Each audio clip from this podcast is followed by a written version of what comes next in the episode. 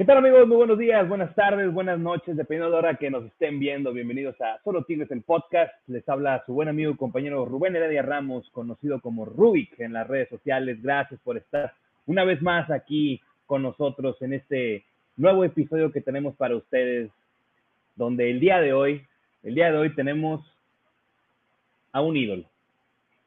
Tenemos a un jugador, exjugador ahora, jugador en aquel tiempo de retos. Un jugador que sacrificó muchas cosas, como cierto tiempo en selección uruguaya, por quedarse en una institución que había descendido a la segunda división. Un arquero que venía de ser campeón de Copa Libertadores, que venía de equipos importantes como el Peñarol, jugó en Cruz Azul, primero en Atlas, pasó por ahí un rato en Puebla, llega a Tigres y en Tigres se consolida como uno de los mejores arqueros en la historia de los Tigres de la U de Nuevo León. Muchos podrán recordar que tuvimos un divino en la cancha, pero muchos otros recordamos que llegamos a tener un ángel en la portería. Con ustedes el señor Robert Dante Ciboldi. Robert, ¿cómo estás? Gusto en saludarte, muy bien. Este, después de, esta introducción que, has hecho, ya me hiciste emocionar. Eh, eh, pero bueno, muy contento, muy contento de estar con ustedes en tu programa y, bueno, eh, a, las órdenes para, para hablar de fútbol o lo que necesite. Muchas gracias, Robert. Sí, más, más que todo es una charla donde vamos a estar platicando de pues cómo descubres tu pasión, que quiero suponer y asumir que tu pasión siempre ha sido el fútbol, eh, cómo fueron tus inicios, dónde naces y todo, y, cómo llegas acá a México. Pero como te prometí contarte una anécdota cuando estábamos acá en Monterrey, te la cuento de una vez. Cuando acá, acá, en Tigres, recuerdo que tú llegaste a tener un restaurante de, de carnes acá en la ciudad de Monterrey. Eh, y un tío mío, en paz descanse, falleció hace un año y cacho. Él siendo aficionado al Club de Fútbol Monterrey, él nos invita a mis primos y a mí a tu restaurante eh, con la esperanza de, pues, de verte, ¿no? De conocerte. Entonces llegamos al restaurante y nos topamos con un ex compañero tuyo, Mario Barilco. Ah. Eh, ahí que estaba, estaba acompañado cenando ahí obviamente, pues yo, yo siendo tigre de siempre, pues yo, yo le decía a mis primos aficionados al Monterrey de que es Marilco y un niño de 10 años, ¿no? Estoy hablando de 1998. Y luego de repente, pues ya nos, nos, nos, nos firma un autógrafo o nos tomamos una foto con Mario Barilco y de repente donde yo volteo a mi, a mi derecha, pues voy viendo aquella torre, aquel hombre altísimo de 1.93 y pues, si voy, ¿no? Entonces yo me, acuerdo que mi tío me anima de que ve a pedir un autógrafo. Yo era muy nervioso en aquel momento, ¿no? Era muy, muy penoso. Entonces ya me acerco contigo, Robert, y pues fue como que, hola, Robert, un autógrafo. Y tú, sí, claro. Me acuerdo que venías de perder un partido, no acuerdo si era de pretemporada o algo. Eh, y llegas y pues muy amable tú, siempre me firmas el autógrafo y pídele una foto, una foto. Sí, claro, y te tomas la foto con nosotros y con Mario Baril, una foto que tengo por ahí guardada con, mi, con la familia de mi tío, que la tengo que recuperar, porque el día que te conozca de frente te voy a pedir que me firmes esa fotografía. Te portaste muy amable conmigo y es un recuerdo que tengo marcado por siempre, tanto en mi cabeza y en mi corazón, Robert. Entonces, esa, esa era la anécdota que tenía para ti. muy bien, muy bien. No, muy bien. No, pues este son esos recuerdos que cuando uno es niño y ve a sus ídolos, quedan marcados, ¿no? Queda, queda grabado a fuego. Y a veces, a veces este, tuviste la suerte de poderlo, de poderlo conocer. Yo tuve ídolos sin poderlos conocer, de los que escuchaba en la radio en, mi época, ¿no? Y que después en el campito o en la, en, la calle nos poníamos el, el, el, nombre, ¿no? De fulanito de tal. Este, sin duda que esas, esas experiencias, esas vivencias son imborrables y, te quedan marcadas para toda la vida. Y más cuando después va pasando el tiempo y, te vuelves a, el destino o la vida te vuelve a encontrar con esa persona. Entonces, me imagino que, que debe ser de mucha emoción. Eh, y bueno, eh, la verdad que me alegra que me hayas compartido, que me, que me haya compartido esa historia. Y fíjate que después de, perder un partido, los ánimos siempre en, mí no han sido buenos, los, mejores, ¿eh? pero, entendemos que, que, tiene que terminar ahí cuando, cuando se termina el partido y, la vida sigue, ¿no? Pero a veces es difícil cuando pierdes un partido el, el, digerirlo, ¿no? Hay, yo siempre tengo, siempre digo a mi familia y a, y a, mis amigos y a los compañeros que después de perder un partido siempre tengo un, día de duelo, ¿no? Este, mm. después de... Después de pues se pasa, ¿no? Como todo, en la vida tienes que seguir, pero el día siguiente es de, duelo, porque siempre que perdes un partido pierdes muchas oportunidades en la vida, ¿no? Este, pues eh, con errores o sin errores, con aciertos merecidos o no merecidos, pero siempre hay, un, hay, una, hay una parte, un momento que, que la derrota te marca y te duele y te sigue, te prende, te aprendes y te sigues adelante, ¿no? Pero tienes que pasar la página para continuar. Sí, sí, recuerdo que recuerdo que estabas que estabas muy serio, pero siempre muy amable. Siempre fuiste, o sea, fuiste muy amable en ese momento y pues obviamente uno como niño pues feliz, ¿no? De conocer a, aquella torre, porque sí te veía, te veía para arriba, estaba, te veía enorme, entonces, entonces imagínate, ¿no? Pero, pues Robert, pues gracias, gracias de nueva cuenta por estar aquí, Robert, pues entonces, pues vamos a empezar desde, en Atlas, si mal no recuerdo, Robert, en Atlas tú duras aproximadamente un año, ¿no? Un año. Tres, años. Tres años, sí, cierto. Fueron tres años en Atlas y de ahí pasas a Cruz Azul, donde duras un año, sí es cierto. ¿Cómo? Un año jugando. Cruz Azul me presta a Puebla y regreso a Cruz Azul.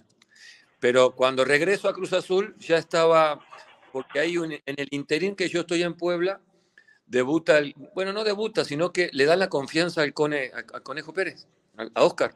Mira. A los seis meses no, no rinde, no tuvo el desempeño que esperaba la directiva y contratan a, a Scoponi. Entonces llegó, llegó un momento donde estábamos Scoponi, Oscar Pérez, Guadarrama y llego yo porque yo pertenecía a Cruz Azul. Entonces eh, yo pedía a la directiva que, que me dieran la, opción de poder salir si había un, club que pudiera estar interesado. Surge la opción de Tigres y no lo dudé, no lo pensé. Eh, a pesar del reto importante que había por delante, eh, me fui a Tigres ahí. Sí, de hecho, Robert, eh, bueno, yo, en el 95 yo estaba muy pequeño, yo tenía aproximadamente siete años. pero sí recuerdo, Robert, que cuando tú decides llegar a Tigres, obviamente la afición acá estaba muy emocionada porque aparte de que ya te conocía como rival, por, como, como jugador de Atlas, como jugador de Cruz Azul, como jugador de Puebla, eh, estaba muy emocionada porque venía un seleccionado nacional de la selección uruguaya. Venía portero que, que, había tenido una muy, que había tenido una buena Copa América del 93, que había estado que fue portero eh, de las eliminatorias para el Mundial del 94, eh, pues, estábamos muy emocionados. ¿Cómo fue, ese, cómo fue esa edición, Robert? O sea, ¿quién se te acercó de acá de Tigres? Porque hay que recordar para la gente que, que no lo recuerda o que no lo sabe, Robert, él llega primero con la Universidad Autónoma de Nuevo León y después él pasa a formar parte eh, de Sinergia Deportiva, que, fue, que es la empresa actual dueña o actual regidora de los Tigres de la, de U de Nuevo León. Entonces, Robert, ¿quién se te acerca o cómo te venden la idea del proyecto de vente a Tigres a pelear por el descenso y, a ver cómo nos va? Eh, la verdad, eh, creo que, sinceramente, eh, creo que fue Víctor. Víctor con el rector con una serie de, directivos o, empresarios, creo que estaba ahí eh, Memo Lara, estaba Eduardo Rojas, Sergio Oria, que eran los que habían llegado a, esa temporada al club, y el, y el rector le dio la libertad o la potestad para que ellos hicieran contrataciones. Entonces, este, Víctor llega esa temporada a, Tigres y, se hace el nexo con él. Yo recuerdo que no, o sea, hubo un, momento donde llegamos 15 jugadores a Tigre en esa, en esa temporada, porque el reto que estaba por delante era, era, era muy difícil. Se quedaron jugadores importantes y, y llegamos 15 jugadores y no fue nada fácil. Recuerdo que nos fuimos a una pretemporada inmediatamente, a, que, fue muy buena porque fue de integración, que nos tocó ir a, Italia, jugar partidos en Italia, jugar partidos en Grecia. Eh, fue muy buena esa pretemporada y que fue la, base de todo, de todo el año. Había, llegaron jugadores muy, muy buenos, Ubaldi, Martín, eh, estaba Tab Ramos, el Chepo, por decirte algunos, ¿no? Llegaron Tinoco, Ayala, éramos 15, eh, Chávez, 15 jugadores. No, sé, no, quiero nombrarlos porque si no me capaz que me olvido de alguno y, y, este, y, y puedo quedar mal, pero, pero sí llegamos unos cuantos y conformamos una plantilla muy competitiva que lamentablemente no nos alcanzó para, para el objetivo principal. Pero en, el, en, la trayectoria cumplimos objetivos como salir campeón de Copa, como calificar a la liguilla, que que a partir de ese año algo inédito surgió que podíamos eh, salir campeones de liga y, estar descendido, ¿no? Eh, entonces ahí cambia el reglamento. Pero, pero en sí una persona específica no te puedo decir quién fue que, hizo el contacto, porque también yo tenía representante en ese momento y pudiera ser que me hablaron le hablaron a él y él me comunicó y, yo sé que no lo dudé. Yo sé que no, es más, cuando, es más, ahora que recuerdo, yo estaba en Chile, en la casa del Pony. Ya, estaba ahí, este, porque fuimos compañeros en Puebla y, este, y, estábamos ahí, ahí, me comunican y en el draft, en el draft este, me transfieren para Tigre, venta definitiva.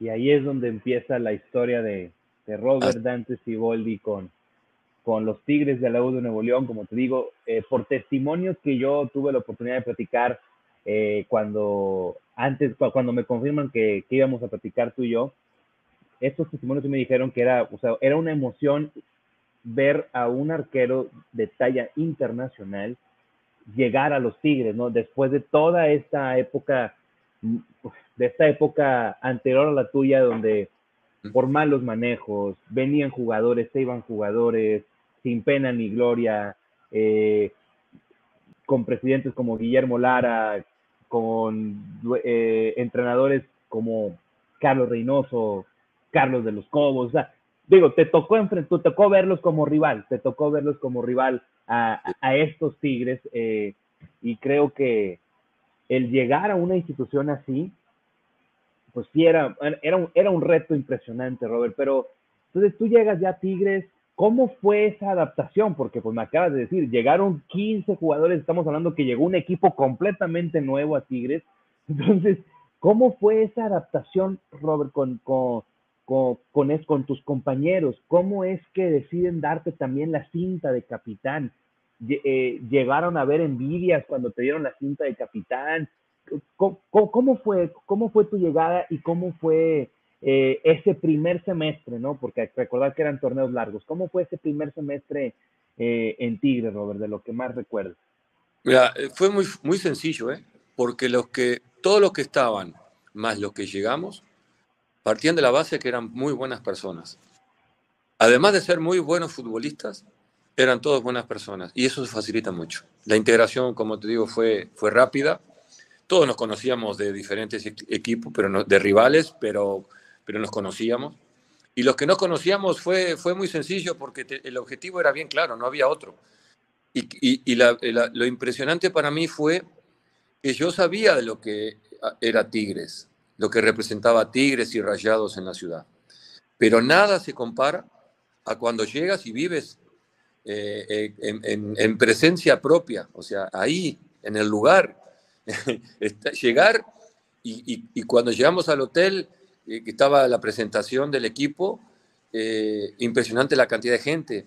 El que cada entrenamiento, cada día, cada entrenamiento llenaban la cancha de entrenamiento, toda la gente se sentaba alrededor de la cancha para vernos entrenar. Y no te digo que era una fila, eran dos, tres filas de gente alrededor de la cancha. y hay, habían días que, que, tardamos en irnos dos, dos, horas firmando autógrafos en ese momento. Este, no, había, no tengo que ir en la foto porque todavía no había celulares con, con cámara de foto, pero sí había cámara de foto, por supuesto. Eh, pero, pero eran camisetas, banderas, era una cosa increíble la gente. Todos los entrenamientos que entrenábamos ahí en medicina, hoy, hoy a veces paso por ahí y está todo cerrado, antes estaba todo abierto, entraba cualquiera persona, podía entrar caminando, eh, cruzaban por ahí, o sea, era todo abierto. Entonces te imaginas que cada entrenamiento este, tardábamos en una hora y media, dos horas de entrenar y después otro tanto para podernos ir a casa porque porque la gente estaba esperándonos para, para, para estar y brindarnos el apoyo y, y estar con nosotros.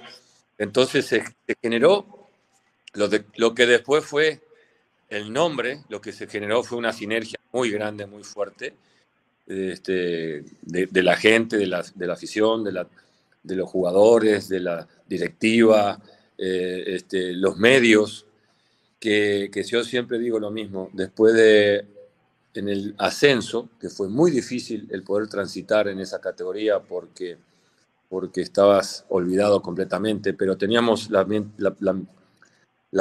el foco. Eh, eh, puesto en ascender inmediatamente, que gracias a esa sinergia entre los medios, la gente, el club, la, directiva, los jugadores, cuerpo técnico y todo el staff que trabajaba en el club, eh, se unieron para sacar el equipo adelante. Si no, no, hubiera, no se hubiera logrado.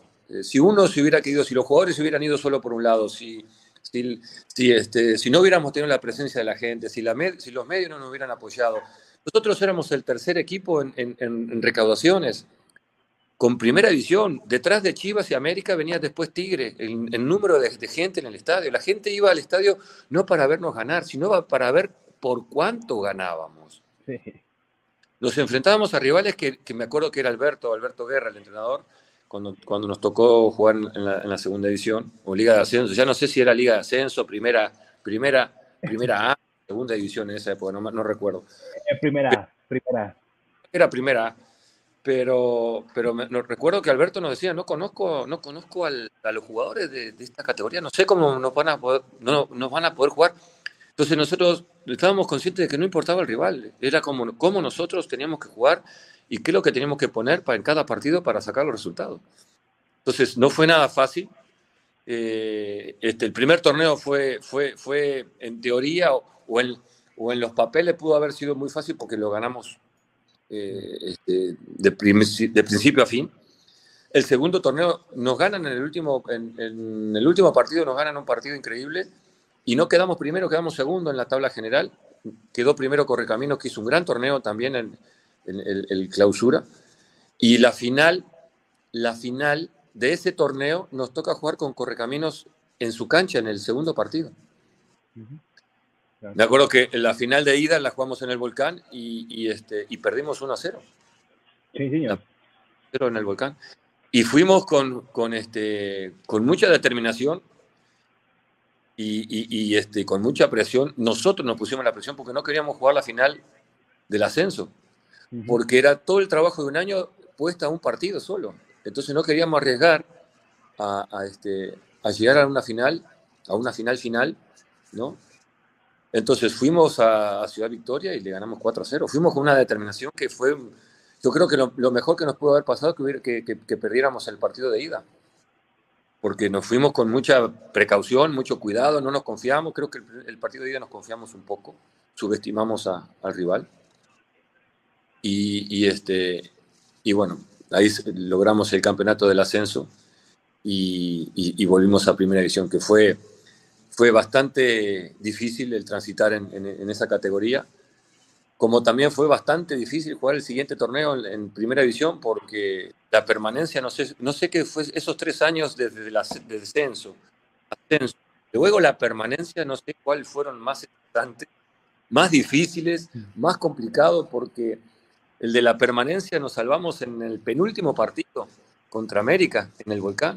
Le ganamos a América 3-1. Y ahí en el último partido, penúltimo partido, perdón.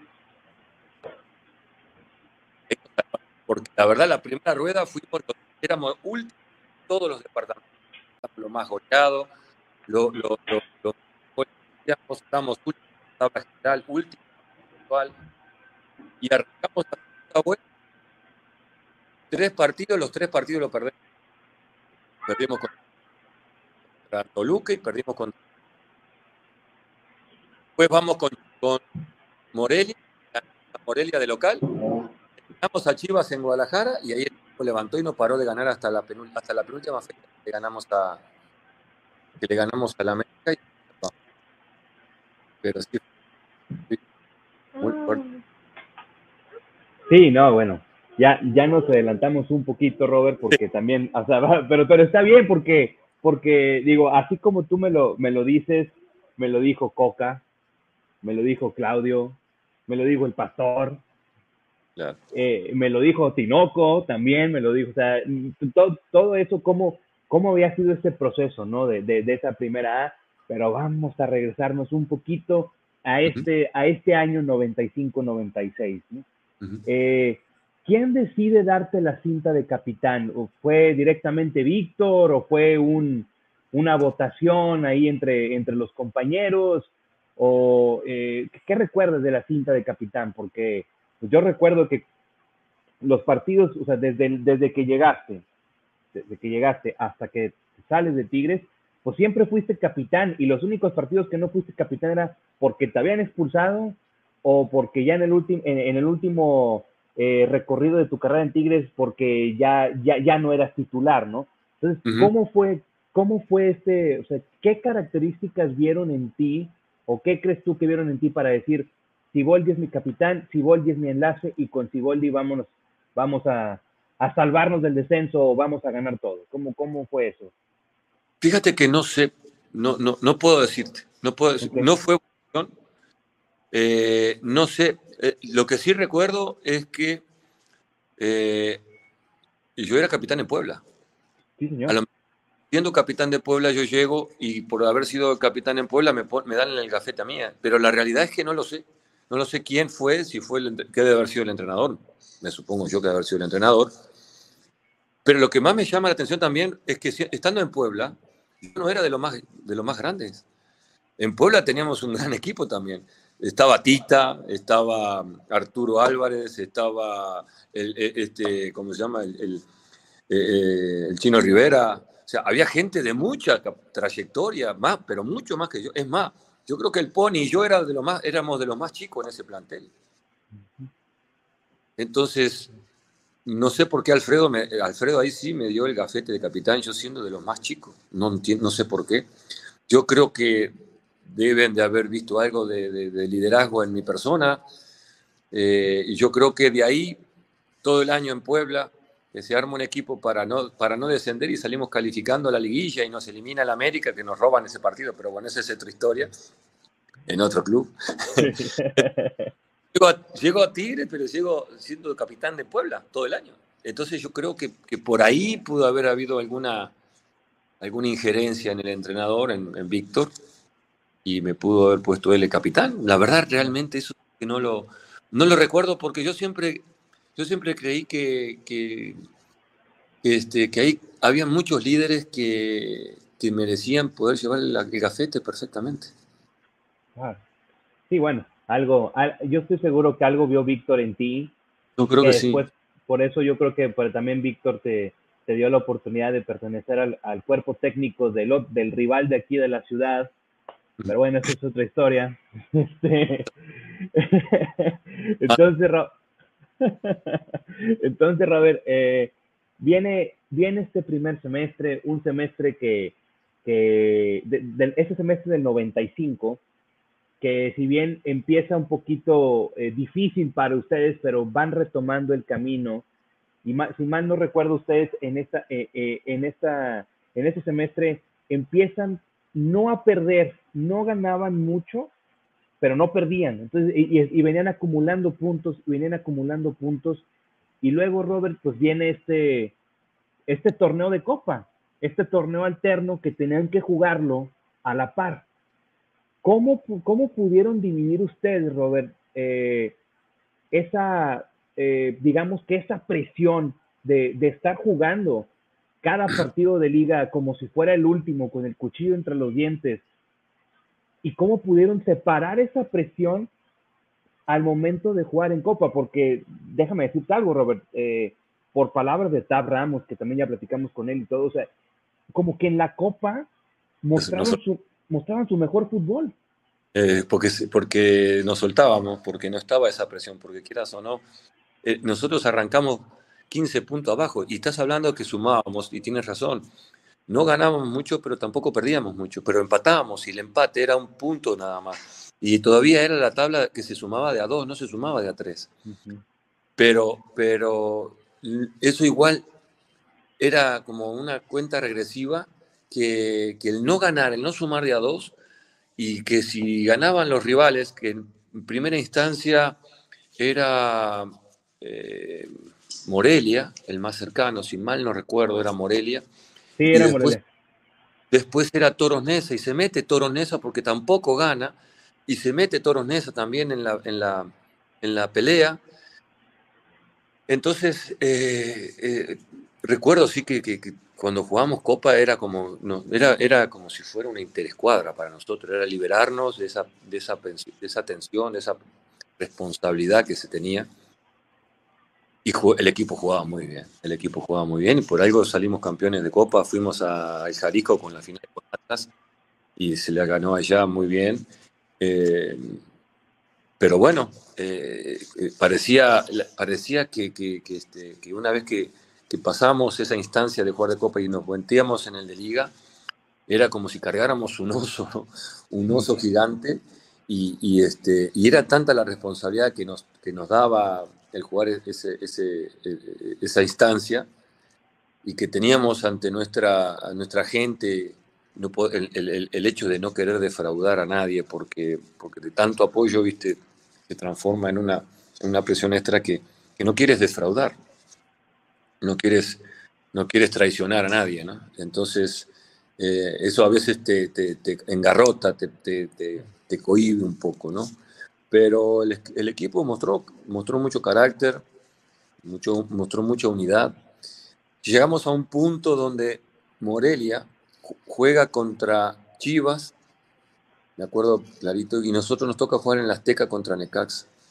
Y ese, en ese partido nosotros nos podemos poner a tres puntos de Morelia o no podemos alcanzar ya faltando cada vez menos partidos, ¿no? Morelia llega de una sola vez al arco de Chivas, le hace un gol el fantasma Figueroa desde la mitad de la cancha, agarra, toma al arquero adelantado. La única vez que llegó Morelia en el Jalisco a, hacerle al arco de Chivas fue de esa manera, le hace un gol y le gana 1 a 0. Y nosotros perdimos 2-1 con, con Necaxa en el Azteca. Ahí ya no pudimos, eh, eh, teníamos la, nos fuimos a 5 puntos y nos fuimos a 7 puntos y este y ya no lo pudimos pero pero este no, no era no era fácil no era fácil el, cambio ese de, cuando nos, nos, tocaba jugar el, de liga por el descenso y era muy era muy agradable cuando jugábamos el de copa porque el equipo sí no de hecho en esa copa y, y, vamos a, abocarnos un poquito a, a, ese torneo de copa porque Robert a lo mejor eh, por tantas vivencias y tantas experiencias que has tenido en la cancha, a lo mejor en ese momento no, no lo, ¿cómo puedo decir? No, lo tenían muy presente, pero esa copa que ganan ustedes, o sea, ese, e, ese camino, esa copa que ganan ustedes fue el primer título que Tigres ganaba después de 1982. O sea, el primer título y último título de primera división de la Autónoma de Nuevo León. Digo, digo, por, lo que sucedió, ¿no? Entonces, pero Robert, llévame un poquito por esa copa y sobre todo en esa semifinal contra, contra Cruz Azul, Robert. Esa semifinal donde Tigres, ustedes, ustedes le ganan a ese Cruz Azul que Hermosillo empieza acá en el universitario, te mete gol y luego Tigres empata, se pone arriba, Hermosillo vuelve a meter gol y ustedes de repente jugando un fútbol exquisito, le meten cuatro a ese Cruz Azul. le ganamos. ¿Verdad? Yo eso no me acuerdo exactamente. 4 a 2, 4 a 3 le ganamos, ¿no? Algo así. 4 a 2, 4 a 2 en el universitario. fue un partidazo, porque íbamos perdiendo y lo dimos vuelta y era de volteretas. O sea, eh, fue un partidazo, si me acuerdo, que hasta el toque Castañeda hizo dos goles, creo, si no me mal sí, recuerdo. Sí, sí, sí, el toque Castañeda y el Pastor y todo. Sí, sí, sí. Sí, sí, no, ese fue un partido que ahora lo que decís, que, este, que fue la semifinal con Cruz Azul, claro. Eh, ahora que me, me, lo nombras, me acuerdo, fue un partidazo. Fue un partidazo y la, el estadio estaba lleno, la gente estaba como, como loca y y, este, y era la posibilidad de, de jugar una final. Eh, pero como te digo, el equipo estaba, era sólido, era sólido y a la ofensiva era, golpeaba, tenía gente de, mucha calidad. Es más, ese, ese, torneo de liga que descendemos, ese campeonato, el equipo sin, pasa que pasa a ser a segundo plano, el intrascendente lo que te voy a decir, porque, pero fuimos la, la defensa menos goleada del torneo,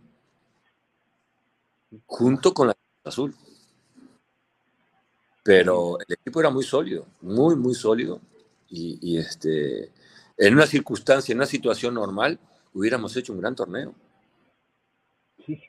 Lo empaña, lo demerita y lo tira todo abajo porque no nos alcanzó para salvarnos del descenso. Pero ese torneo hubiera sido muy bueno. Que eh, sin duda los años anteriores son los que eh, nos arrastran a esa situación, a esa circunstancia. Pero todo tiene un la vida, eso yo estoy convencido también, porque si no quizás no hubiéramos llegado nosotros. Entonces, mm. por ahí. Sí, no, los, no sé si sea religioso o no, pero pues los tiempos de Dios son perfectos, ¿no? Entonces, el, el que tú hayas llegado en esas circunstancias, pues yo creo que no tenías ni siquiera idea de que te ibas a convertir en lo que te convertiste, ¿no? No. En Tigres, en Tigres. Por, por supuesto que no. Este, así de clarito. Por supuesto que nunca, y me imaginaba, y nunca me imaginé que iba a tener un partido contra Toluca donde la gente, después de donde me como un gol, que la gente me apoyara, ¿no? Eso no, no, lo dije, puedo ser, esto no puedo fallar a la gente. Ahí lo primero que se me ocurrió en el momento es no, puedo, no podemos fallarle.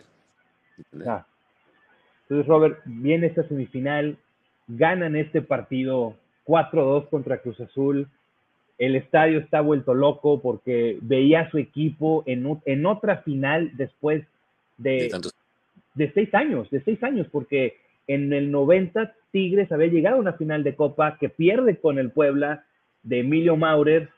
Un poquito curiosa ahí algunas marcaciones arbitrales, pero bueno, esa es otra historia. Dicho por, por mi querido Roberto Gasparini, que le mando un saludo.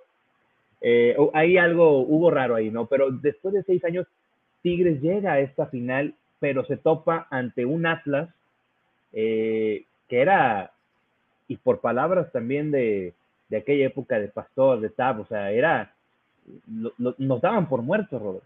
A nosotros nos daban por muertos, o sea, era, e, e, era como la fiesta del Atlas, ¿no, Robert? Tenían todo armado, todo preparado, todo listo, fuegos artificiales, toda la fiesta, todo listo, preparado para festejar después el, el Pero le fuimos el agua fiestas y le aguamos el, el festejo. Sí, claro, Empatan acá en Monterrey, si mal no recuerdo, empatan 1-1. Creo que empatan 1-1 acá en Monterrey. Y viene este partido de vuelta, un estadio Jalisco repleto, presionando. ¿Qué pasaba por la cabeza de Robert? ¿Cómo Robert como capitán transmitía esa calma o esta tranquilidad a, sus compañeros. ¿Qué, cómo, ¿Cómo fue ese manejo de, nervios, de emociones, Robert? Yo creo que más que nada nervios es más de emociones, ¿no? más la posibilidad de, ¿cómo te puedo decir? De, un aliciente, de un aliciente, de una alegría a la gente que estaba sufriendo cada partido de liga. Eh, darle, darle una alegría para, para que ellos poder disfrutar de un momento donde el, equipo, que como te digo, en otras circunstancias el torneo de liga fue muy bueno, pero todo se opaca por el descenso. Pero en el de Copa era, era la posibilidad de nosotros darles alegría, eh, de nosotros de poder disfrutar, de poder dejarle algo a la institución y además de, darles alegría a la gente que, veíamos cada vez que jugamos en el volcán, el sufrimiento que tenían todos. Entonces, eh, eh, era, una, era una manera de, poderle retribuir una alegría para que, para que confiáramos, a nosotros, nos ayudara como motivación de, seguir creyendo, de que se puede.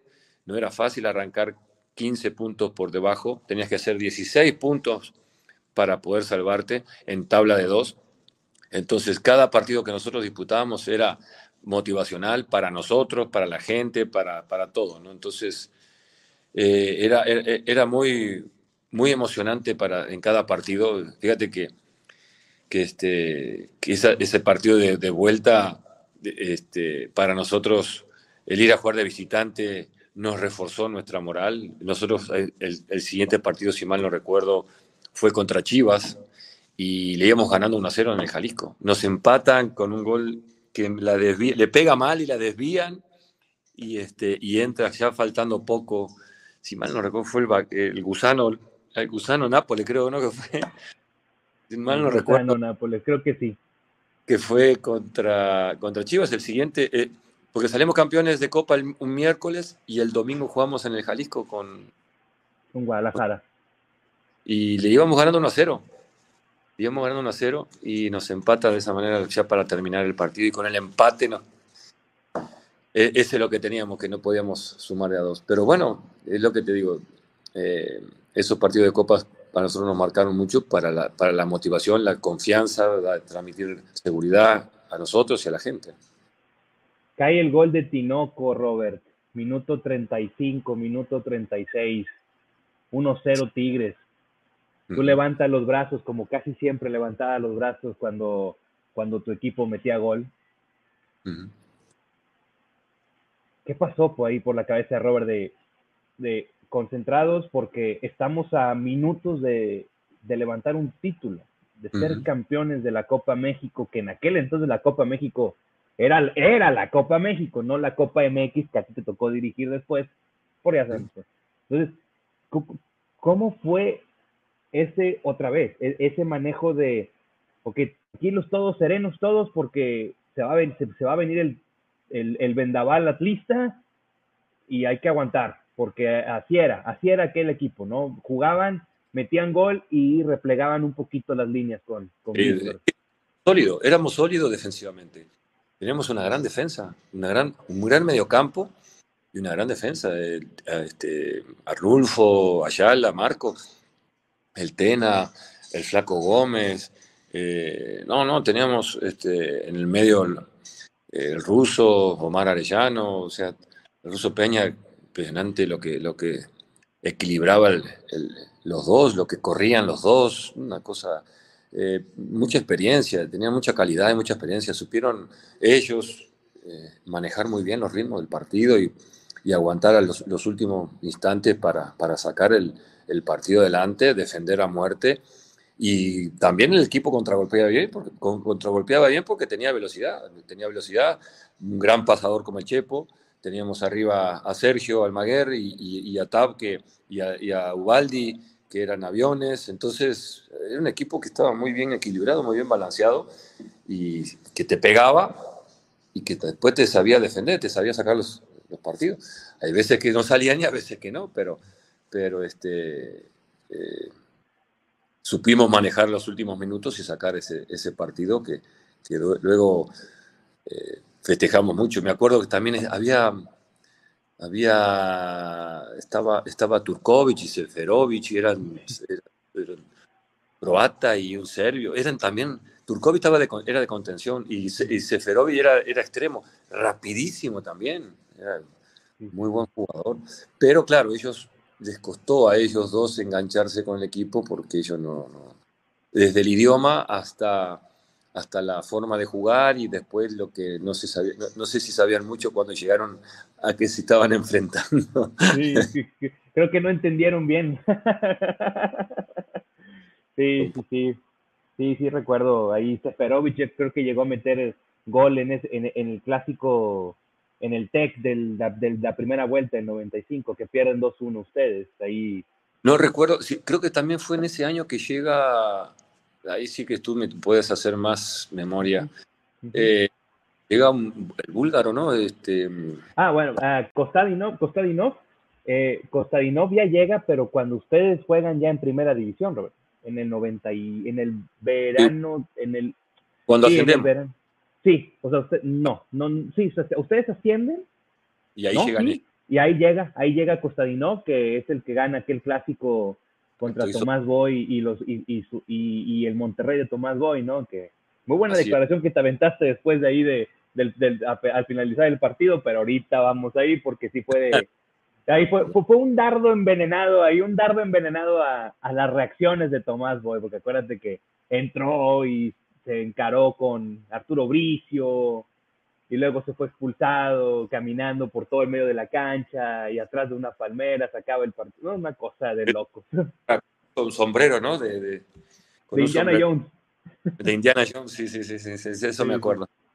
bueno, entonces Robert pita el árbitro en el Jalisco.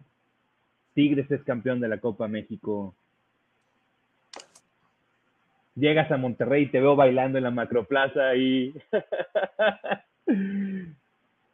¿Cómo, fue esa, ¿Cómo fue esa alegría, Robert? Porque sabemos que todavía había que jugar la liga, ¿no? Entonces, ¿cómo fue esa alegría? ¿Cómo fue, fue, cómo festejábamos algo a sabiendas de que en tres, cuatro días ya estábamos jugando el partido contra Guadalajara y teníamos que sacar puntos y todo? ¿Cómo fue otra vez ese cambio, ¿no? De ser una felicidad extrema serenados porque tenemos que...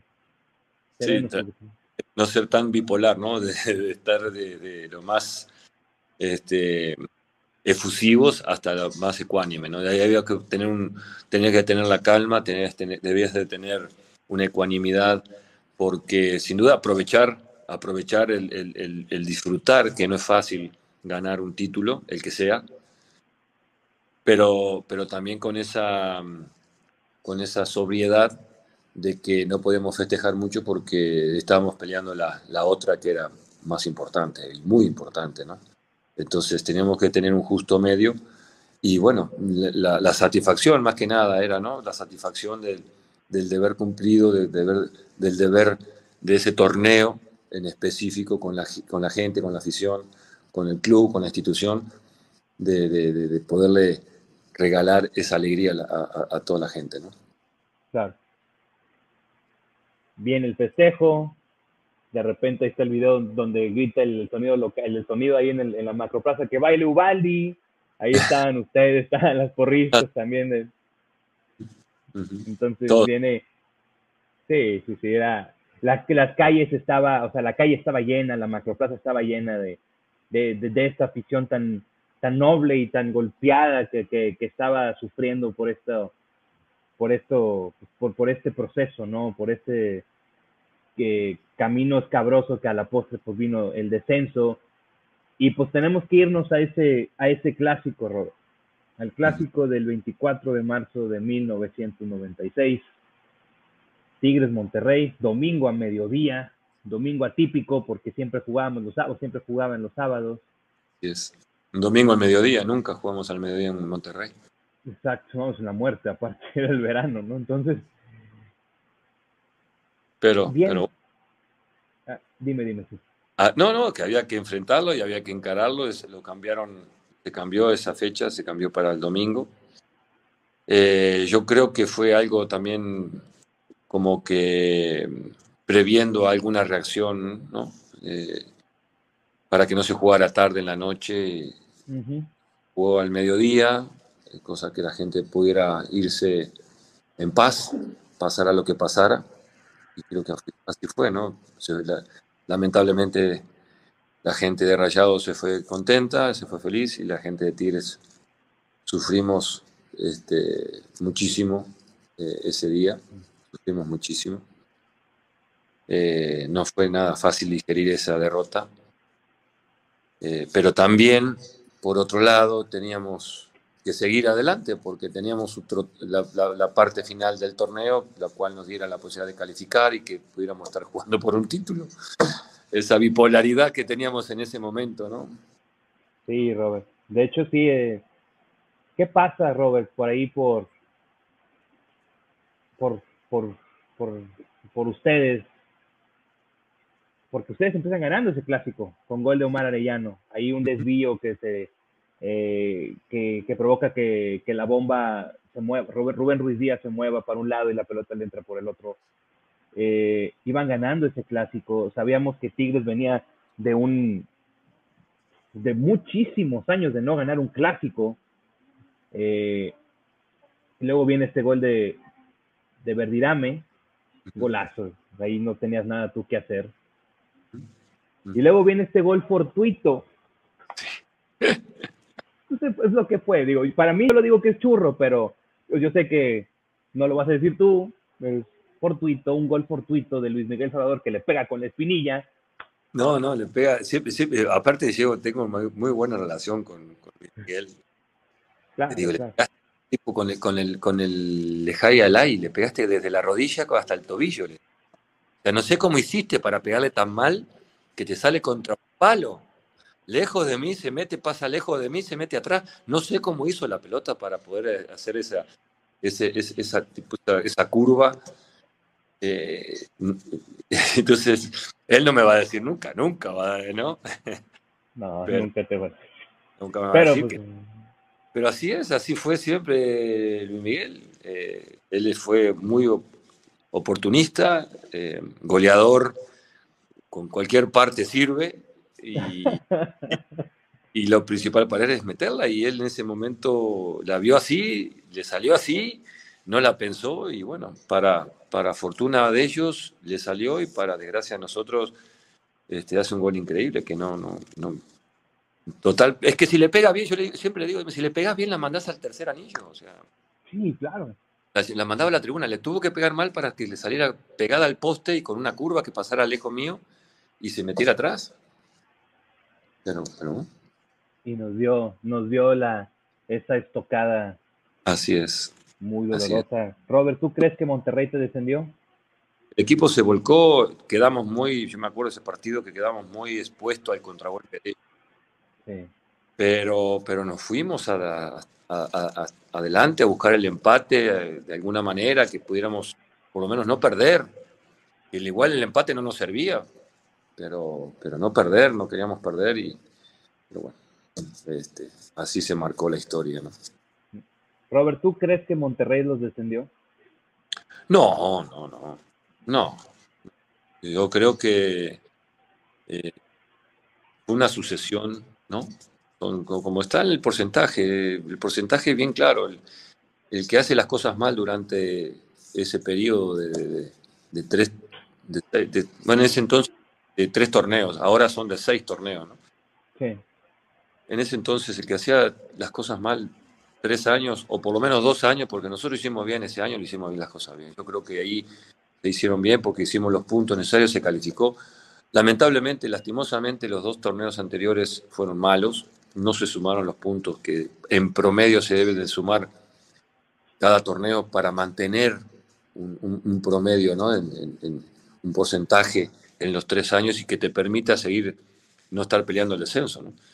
Entonces, el, el, partido con Rayados es el, último, el último este, no sé cómo decirle, el último eslabón de la, una cadena bien, bien jodida, no hablando mal, pero una, una, una, cadena de errores que se, se arrastraron desde mucho tiempo antes y fue el último eslabón donde, donde nos, nos mandó al, a la Liga de Ascenso. Pero como tú bien dices, ¿no? Si bien viene este final del partido, creo que te mandan a ti, Robert, con el pastor al antidoping después de ese partido, si mal no recuerdo. Lo mandan al pastor al antidoping. No me acuerdo. Sí, sí, lo mandan yo, ahí. yo fui último, me acuerdo que me fui último. Ni siquiera en el camión me fui Salía a caminar y caminando. la verdad que no sé. O sea, te, te, perdiste, o sea, te, te nublaste ahí. Sí, me fui caminando. No, no, es más, me, subí a un bocho, lo único que recuerdo. No sé ni quién, no sé quién me llevó a mi casa. Me subí a un bocho, me salí caminando, no había nadie, ya se habían ido todos.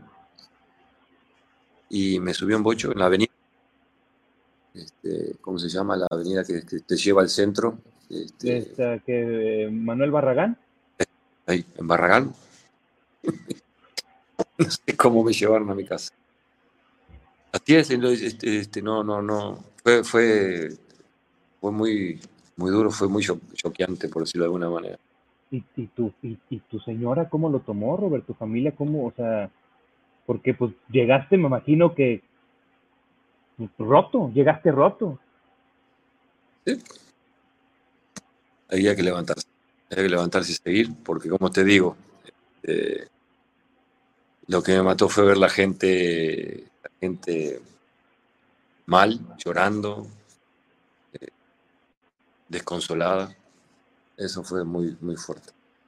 Pero, pero había que seguir, porque como te digo, la bipolaridad de ese entonces de, de, esa, de esa, situación del campeonato que teníamos que seguir y prepararse para lo que faltaban dos partidos de, liga y, y, eso representaba podernos meter en la liguilla y jugar por el campeonato.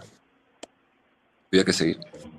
¿Y, y qué tan cierto, Robert, fue que, que se corrió el rumor de que si quedaban campeones había una posibilidad de quedarse en primera? No, no recuerdo eso. Mm. Eh, no, no, no lo recuerdo de, ese rumor. Eh, no me llegó a mí, no sabría, no sabría decir. Ya, digo, al final de cuentas, como quiera, no, no iba a suceder. Digo, fue, fue como un rumor, fue un rumor ahí que, que se corrió ahí por, entre los medios de comunicación, pues para, creo que levantar un poquito más el ánimo de la gente, no lo sé. Creo, porque en el reglamento no especificaba que si salía campeón, el equipo descendido podía, podía permanecer. Ese, ese, ese reglamento no existía. Claro. Entonces, el, el, decretado el descenso ya estaba. Sí. Veo, veo tu cara y veo que como que recuerdas cosas de ahí, de, de esa época y fue duro, Robert, fue muy duro entonces, Robert. estábamos todos muy comprometidos, muy, muy, muy comprometidos. Era, de lo único que se hablaba, de lo que vivíamos para eso. Eh, era, constante. Por eso te digo que fueron tres años muy duros, muy difíciles, de muchísimo estrés, porque era constantemente viviendo de lo que fue el descenso, de lo que fue el ascenso. No teníamos margen de error en el ascenso, porque asciende uno nada más. Mm tenés margen de error. No, por, no podías permitirte un error arbitral, no podías permitirte un error eh, atrás, eh, significaría un gol, eh, que no nos permitiera ascender. Entonces fue muy, muy duro el, ascenso. Y después el, la permanencia, que fue durísimo. Entonces fueron tres años de mucha tensión, de mucha preocupación, de mucho estrés, que hoy se dice tres, ¿no? pero, pero sí fueron años muy duros. Pero bueno, yo, lo disfruto de que yo estoy seguro que a partir de ahí sirvió para que se sentaran las bases y que hoy el, que, se ve el equipo como se ve fue a partir de ahí, de ese resurgir, de ese renacer, de que había que tocar fondo y se tocó fondo y que había que reestructurarse y se reestructuró que lo agarró una empresa que no quiero demilitar la universidad ni el rector, pero no podían.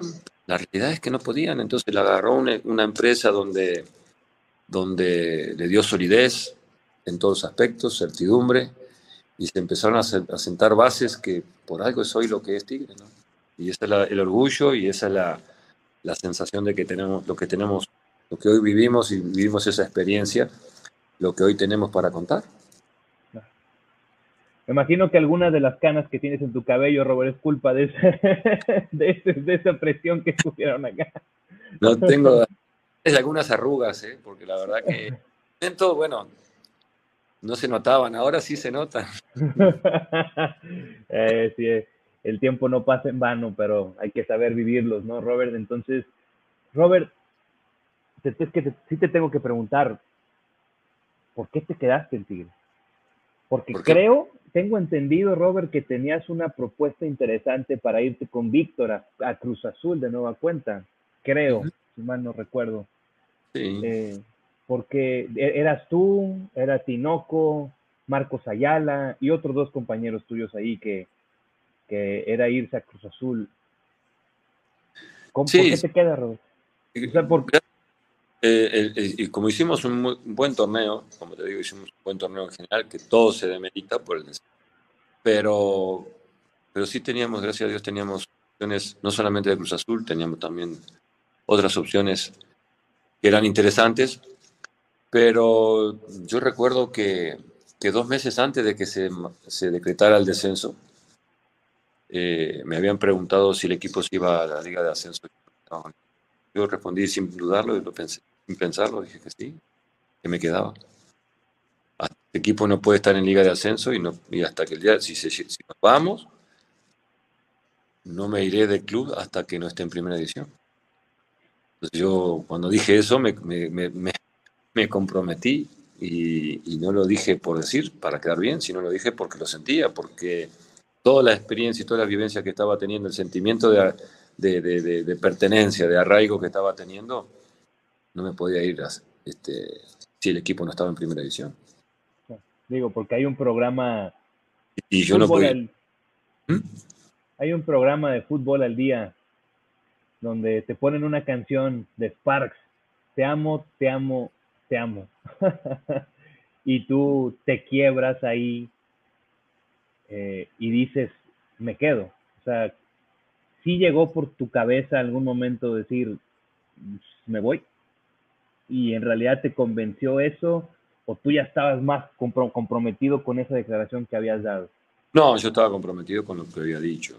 Siempre, siempre intenté, siempre intento, intenté, intento, de una vez que eh, prometo algo, es, porque lo voy a cumplir. No prometo nada que no vaya, que no, que no sé si no lo voy a cumplir. Entonces, eh, eh, lo había dicho y, y, este, te puedes imaginar que muchos me dijeron que estaba loco, que era tonto, que estaba... Pero bueno, sin duda que no todo era pro, también había muchos en contra de que yo no pudiera este, quedarme, sino que me tenía que ir, como muchos se fueron. yo, dije esto y cumplo esto y, así. Y, bueno, eh, esa era mi forma de pensar y no, no, no va a cambiar, así soy. Y, este, y creo que así trato de hacer ahora como entrenador con los jugadores. Si, yo les prometo algo, eh, es porque sé que lo puedo cumplir. Si no, no prometo nada. Y es simplemente esa experiencia que he vivido. A mí me pasó lo inverso. A mí un entrenador me prometió algo y no me lo cumplió y dije que en base a eso jamás iba a prometer a alguien algo que no sepa que se lo pueda cumplir. Y, y, este, y así he tratado de conducirme como entrenador. Y, es muy, muy interesante lo que dice Robert, porque viene esta revolución de Tigres, viene esta revolución de sinergia deportiva, los hace quedarse, o, mejor dicho, se quedan para, para comprometidos ustedes con este proyecto. Y por ahí, Robert, eh, no sé si no sé si te acuerdas o no, pero pues otro, otro histórico de Tigres, para descanse, don Carlos Milok, eh, había dado una declaración eh, hacia tu persona, que curiosamente después te dirigió, ¿no? Que curiosamente después te dirigió, eh, pero había dado una declaración por ahí donde te mencionó, mencionó la palabra mercenario. Yo creo que fue por algo, yo creo que, que, fue por algo que desconocía, porque la realidad es que cuando yo declaré que me quedaba en la institución, es más, terminó el torneo, no sé, pasó un mes creo, después que de, haber descendido, y fue la primera vez que yo hablé de contrato. O sea, yo no, yo no me quedé el club por, por el dinero. o sea, agarra la, cuando hay cambio, la, agarra la, Cemex, el club, es después que se desciende. Es, es, dos meses después que yo hice una declaración de que me quedaba en la institución. O sea, yo no, me quedé, yo no declaré, me quedo en la institución porque me van a pagar mejor o porque me van a pagar tanto o cuánto. No, yo creo que fue una declaración desafortunada que fue por no saber, por no conocer lo que se estaba viviendo, lo que estaba pasando.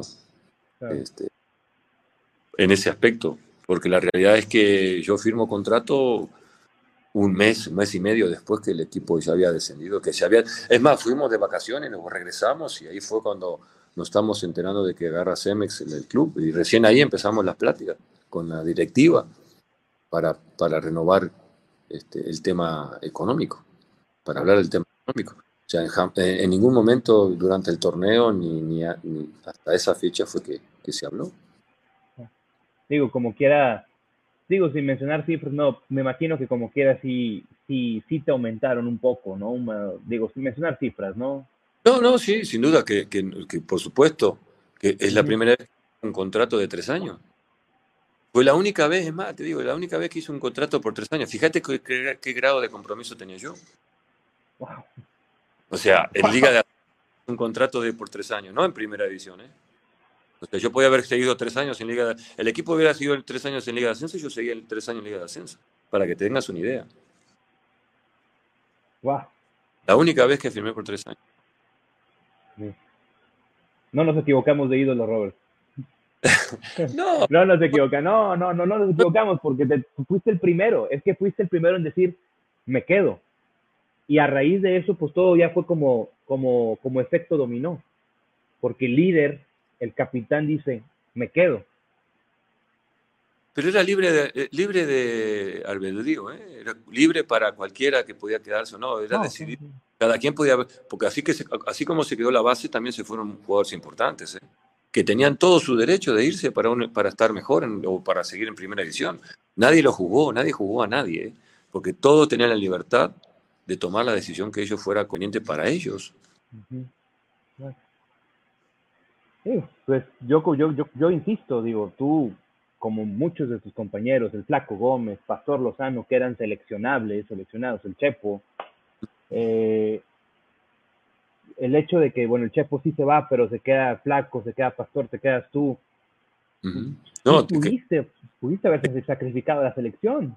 Te queda el Tena Murguía, Ayala, Tinoco, eh, quedan un montón de jugadores, sí. mucha historia y con posibilidad de estar jugando perfectamente en primera edición y en selección, sobre todo, digo, porque yo insisto, o sea, eh, sacrificaste lo que posiblemente era el máximo orgullo para, para ti, el representar los colores de, al representar la celeste, los colores de tu país. Que ojo, que andábamos tan bien que igual me citaron estando en Liga de Ascenso.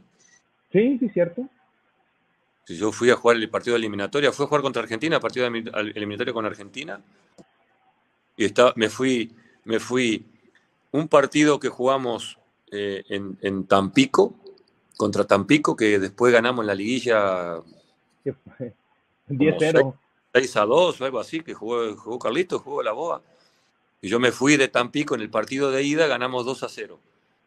Y de ahí de Tampico me voy directo a Montevideo a jugar partido eliminatorio. A los tres días yo jugaba un partido eliminatorio. Jugamos un miércoles ahí en Tampico el sábado jugamos en el partido eliminatoria y el miércoles yo me estaba regresando porque jugábamos el partido después de Tampico, no recuerdo con qué, creo que Zacatepec. Me, me, hablas de, de, liga, ¿no? De torneo todavía de liga, no era liguilla. Era liguilla. Ah, no, entonces, pues entonces fue ese 2-0 en la ida en Tampico, tú te vas, regresas a la vuelta de ese Tampico, creo que es donde ustedes ganan 8-0 no, ahí jugó Carlito. Yo no llego porque a la mismo día jugamos, jugamos por eliminatoria. Ah, ok, ok, ok. Entonces, bueno, en ese partido de Tampico llegan, ganan 8-0 acá, 10-0. 10-0. Eh, y tú ya llegas entonces para la final de ida contra el Atlético Hidalgo, allá en Hidalgo. Yo no, me acuerdo si fue cuartos de final o semifinal contra Tampico. Creo que fue cuarto de final. Creo que Zacatepec, ¿no? Con Zacatepec semifinal y después eh, con Hidalgo, Atlético Hidalgo, o algo así creo que es. Si fue del primer torneo donde ustedes quedan campeones con Atlético Hidalgo, la liguilla fue así. El cuarto de final fue contra Saltillo. Ah, tenés razón. Fue contra Saltillo, donde fallece una persona ahí en el estadio, no sé, no sé si te llegó. Dos. Una fallece en el estadio y otro fallece en el hospital. El gol de Marcos Ayala de cabeza. Sí, exacto. Fue esa y luego fue la semifinal contra Tampico Tienes razón. la final contra el Atlético Hidalgo. Entonces, pues sí. Es que esos partidos yo fui todos, porque esa fue la, esa fue la corriente de nosotros, la generación de nosotros, de los treintañeros ahorita, pues somos Tigres, o sea, nuestro equipo fue ese. Claro. Marcos Ayala, Tinoco, el Tena, el Flaco, el Ruso, eh, eh, Juan Carlos Ortega, Yamazaki, eh, el pastor, el diablo, la coca, todos ellos, ¿no? Todos ellos, ese fue, ese fue nuestro, por nuestro equipo, ¿no? Entonces sí, imagínate, te digo, no, y que tuviste una Copa América maravillosa en el 97, o sea, fuiste, si mal no recuerdo, fuiste el mejor portero de la fase de grupos de la Copa América, ya me acuerdo. Así, así es. No, tremendo, tremendo, Roberto, todo, y, y, todo eso jugándolo en primera división Ah. Increíble. Increíble, Roberto. Entonces, digo, nos vamos a tener que asaltar un poquito a esa final contra Correcaminos, donde te entrevistan a ti y pues ya estabas a punto de llorar. O sea, me acuerdo que, que hacías, o sea, hiciste esto, o sea, digo, yo lo vi, tengo dos anécdotas, no, tres. La primera, en el descenso, yo me acuerdo que, pues ya sabes que acá en Monterrey, pues estaba muy cerca de ir a McAllen, a la frontera, ¿verdad? Entonces, eso fue, nosotros, como yo vivía en Reynosa con mis papás, Reynosa, Tamaulipas, estábamos a 10 minutos de McAllen, entonces era un domingo y todos los domingos era ir a McAllen. Entonces mi papá tiene que pedir, digamos que negociar, digo, ya te sabes tú, ya me hace yo, tienes que negociar con la, con la señora de que, oye, ¿cómo ves? Mira, veo el partido y luego nos vamos y así, ¿no? Ya sabes. Entonces negocié a mi papá, vemos el juego y esa fue la única vez que ve a mi papá consternado, o sea, angustiado, triste, ¿no? Triste. Y yo decía, ¿cómo es posible que un equipo de fútbol pueda provocar tanta, tanto amor, tanto así, ¿no? Entonces, ahí es donde yo veo como que me empiezo a identificar más con los colores de los Tigres y obviamente cuando ya vamos a la primera A y vemos el estadio lleno y vemos cómo la gente apoyaba y vemos todo esto, o sea, fue algo increíble, al grado que cuando viene esta final contra el Atlético Hidalgo, no me tocó ir a esa final, pero la vi, la vi aquí en Monterrey en casa de mi abuela materna, que en paz descanse, que son recuerdos también entrañables, porque mi abuela muy tigre también, muy tigre, abuela Gloria, vimos ese juego, ese tambor batiente, gol desde Coca, del Diablo, de Nilsson, y era una felicidad tremenda para nosotros, no para nosotros era porque estábamos viendo, al menos yo estaba viendo otra vez a mi equipo campeón. O sea, yo estaba viendo a mi equipo campeón. Y luego, pues esta final contra Correcaminos, yo ya la vi en Reynosa porque pues, pues estaban en Victoria y era muy difícil irnos para allá. Eh, ese 4-0, no, Robert. O sea, el verte levantar los títulos, no te imaginas, Robert, no te imaginas. El trofeo de ascenso, no te imaginas lo que Era macizo, ¿no? Pero la felicidad era enorme. La felicidad era, eh, no sé, es indestructible, indescriptible poder decir. Una cosa que. Una felicidad enorme, la verdad. Sí, no, y, y el hecho, como vuelvo a repetir, que se hayan quedado y, eh, e insisto, o sea, ustedes, ustedes lo vieron como jugadores y, posiblemente lo, ustedes lo viven de una manera completamente diferente a nosotros, es una realidad. Pero si vieras la cara de felicidad que ustedes le ponen cuando, ustedes ponían cuando jugaban en la cancha, o sea, veías a la gente alrededor, yo me acuerdo, la gente estaba feliz con ustedes. Estaba feliz. Y, y yo siendo un niño, apenas entendiendo todo esto, ¿no? Yo, veía que era una sonrisa tremenda lo que tenía la gente con ustedes y cuando, y cuando tú levantabas el título como capitán, con tu gorra siempre para atrás. entonces... No, aparte, aparte, e, esa época se generó muchas cosas en torno al, equipo. Las figuritas, que, que, entraban los niños al estadio. Yo me acuerdo que había, nos sacaban fotos para poníamos la mano, así que el niño que pasara por debajo de la mano entraba gratis. No sé cada cuántos niños entraban gratis, cada si iban con el papá y no, no, no sé. Entonces había muchas figuritas que se pegaban en las playeras.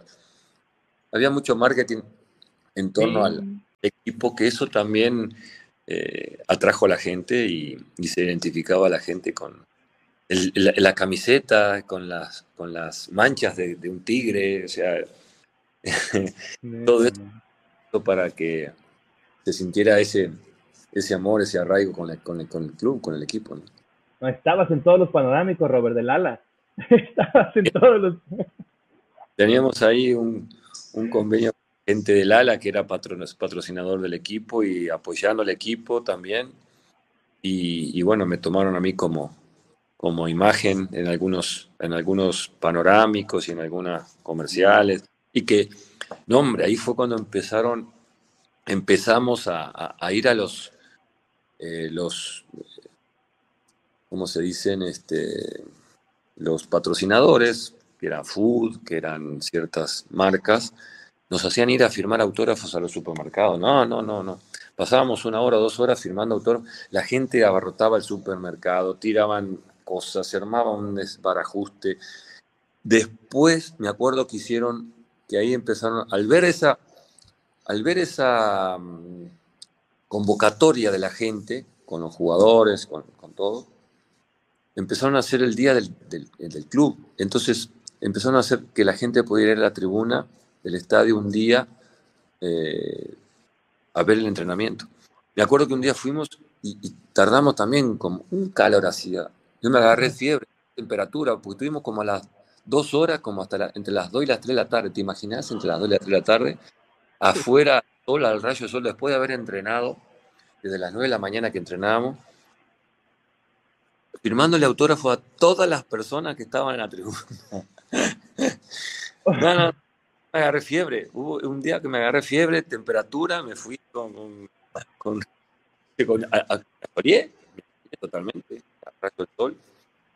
Después empezaron a hacerlo más organizado en el. En, ¿Cómo se llama? Fundidora, ¿no? En el, en, ¿En el Parque Fundidora. En el Parque Fundidora. Y ahí estábamos más tranquilos, se, diversificaron los muchachos, ya sabíamos a qué hora tenemos que ir, entonces no era tan, tan desgastante por el, hecho de estar al sol, al rayo del sol, con la temperatura muy alta y, después de haber entrenado, te puedes imaginar cómo, cómo estábamos. Y la gente también más organizada, este, este, ya sabían con quién iban a estar, entonces se fue, eso creo que se fue, no sé si siguen ahora así, no sé cómo, si lo siguen haciendo, Mm, pero en entonces eh, se empezó a organizar mejor y se hizo mucho mejor eso. Sí, se sigue haciendo. Digo, la verdad es que, bueno, hace mucho, no recuerdo. No, hace mucho que no, no, no me acuerdo si Tigres, lo debe de hacer, pero la verdad es que no me acuerdo cuándo fue la última firma de autógrafos de jugadores así de Tigres. Sí, porque en, aquella época había una tigremanía. No, no, no, ¿Sabe? Y, tú, y, yo me acuerdo que, que había, que, que, sí, que esa imagen, la imagen donde si pasabas abajo del brazo de Siboldi, entrabas gratis. A mí me tocó, a mí me tocó pasar por abajo del brazo de Siboldi, entonces sí era de, ah, bueno, entrábamos gratis, ¿no? Y veíamos así y, y la verdad es que, híjole, esa, esa época, esa época para muchos de nosotros fue una de las mejores épocas como afición, porque pues aguantábamos de todo. Y a final de cuentas, pues aguantábamos de todo porque era de que a quién le vas a los Tigres, están en segunda. Y, o sea, no, o sea, no nos importaba, o sea, éramos Tigres, o sea, nos, nos hicimos, o sea, ahora sí que los, los de mi generación nos hicimos Tigres a fuego, o sea, nos bautizamos a fuego siendo Tigres. Y, y obviamente eh, ustedes ascienden, vienen hasta complicado y todo, o sea, sí fue un bastantes cosas, bastantes juegos irregulares, pero hay un clásico que yo, hay dos clásicos que yo me acuerdo, o tres, sí, tres. El, de, el clásico de Copa que ustedes estaban en primera A, que ustedes lo ganan en penales con un penal anotado tuyo. Ese, ese 3-2 del tecnológico con dos goles de Costainov y uno de Claudio. Y ese clásico con gol de Juanito Guerra el 1-0. No me acuerdo si ese lo jugaste o no, porque estabas expulsado, o si lo jugaste, no me acuerdo.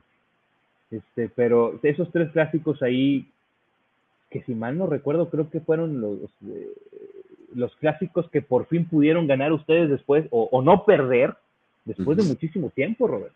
Después de seis años, no me acuerdo cuántos años eran de que Tigre no le ganaba un clásico en Monterrey. Impresionante.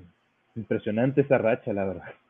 Sí, ahí, pues, ahí como que se empezó a, cambiar un poco la sinergia que tenía Rayado sobre nosotros y, y se empezó a equilibrar y bueno, es como te digo, creo que, hoy Tigres tiene un gran equipo y tiene una solidez en todos los aspectos. Y por algo logró lo que logró en estos tiempos, ¿no? En los últimos tiempos. Ah. Y, que, y que creo que es el orgullo de la gente, ¿no? Sin duda que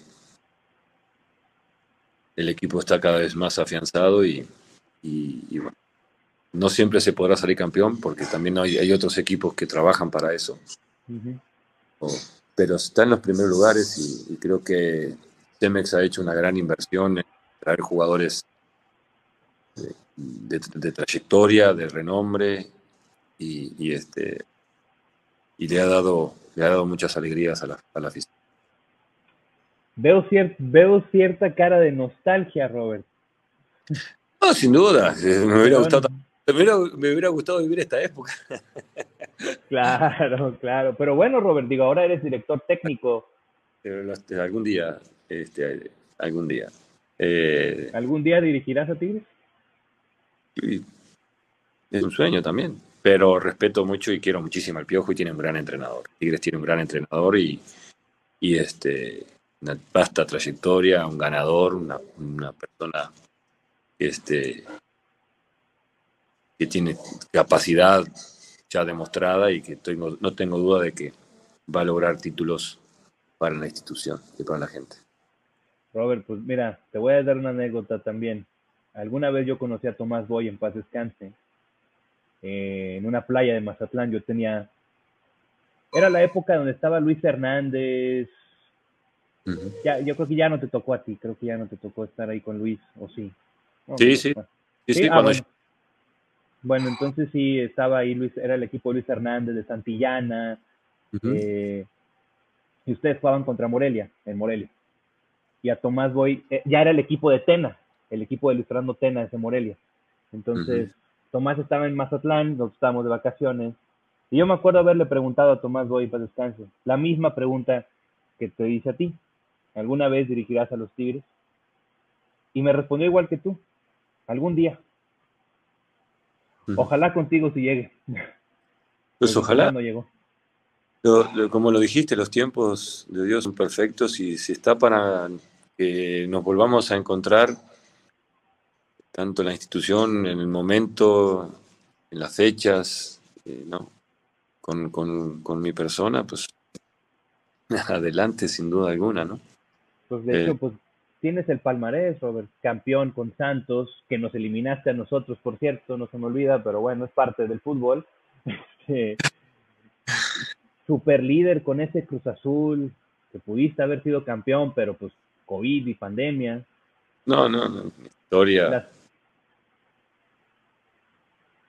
Y aquella semifinal que, que, se les fue de las manos a ustedes, el, el 4-0 con Pumas y Cosas que, que, pasan en un partido que ni te imaginas.